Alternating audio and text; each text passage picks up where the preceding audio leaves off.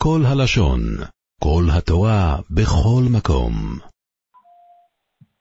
Masachet Nedarim, résumé du DAF, Tzadik Aleph.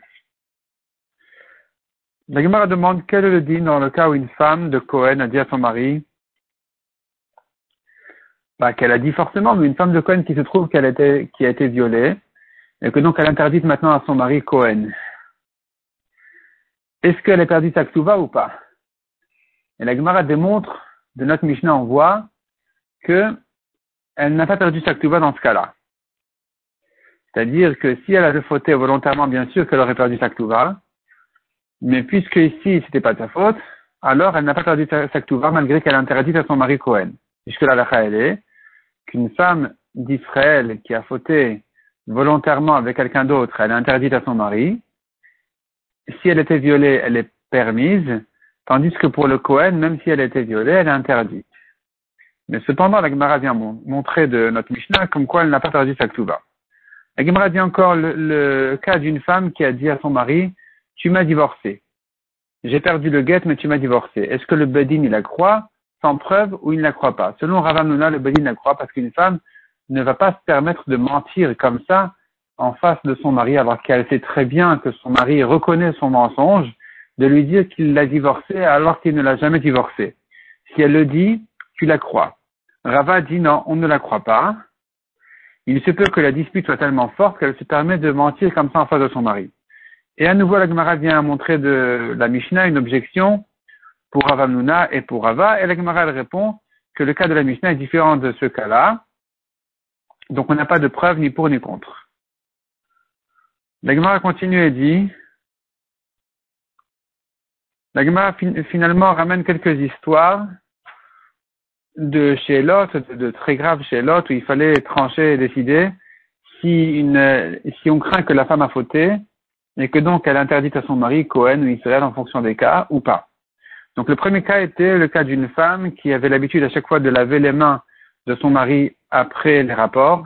Une fois, euh, elle elle est venue lui laver ses mains et il lui dit mais il n'y a pas, il n'y a pas eu de rapport maintenant. Et elle lui dit ah bon mais si c'est pas toi alors ça doit être un, un des qui est passé ici aujourd'hui.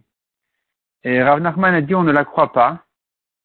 C'est-à-dire elle était une femme de Cohen et donc elle aurait été interdite à son mari Cohen si vraiment c'était si vraiment on la croyait.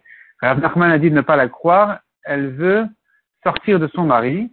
Elle pense se marier avec quelqu'un d'autre. C'est pour ça qu'elle ment et qu'elle raconte des histoires. On n'a pas à la croire.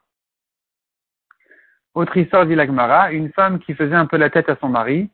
Son mari lui a demandé pourquoi elle est de mauvaise humeur. Elle a dit parce que, elle lui a dit tu ne m'as jamais fait aussi mal pendant les rapports que cette fois-ci. Il a dit mais il n'y a pas eu de rapport maintenant. Alors, euh, elle lui a dit, bah, bah, apparemment, si c'est pas toi, ça doit, ça doit être un des goïms qui sont passés ici pour vendre du pétrole. Et à nouveau, Rav Nachman a dit ne pas la croire.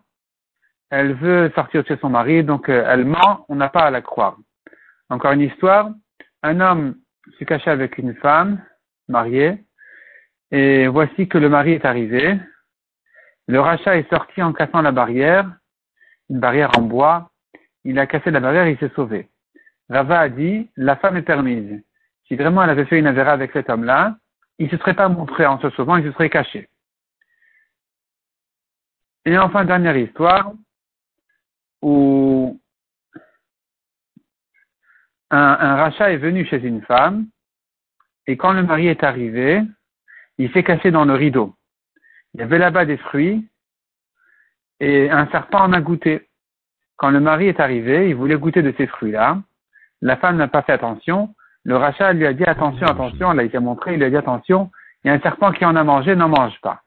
La Gemara a dit, Rava a dit, si il prévient le mari de ne pas manger de ces fruits-là, parce que c'est dangereux, c'est la preuve qu'il n'a pas fauté avec la femme.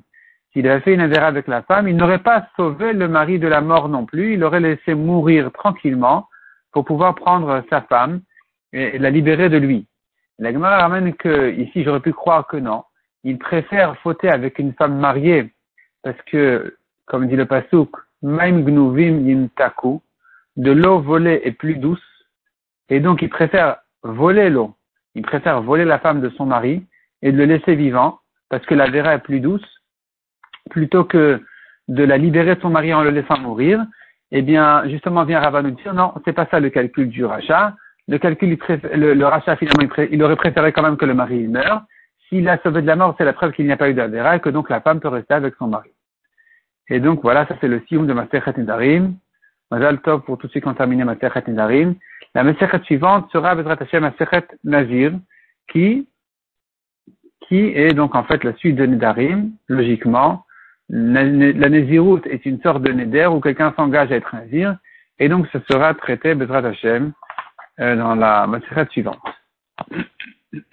עולם שלם של תוכן מחכה לך בכל הלשון, 03 617 1111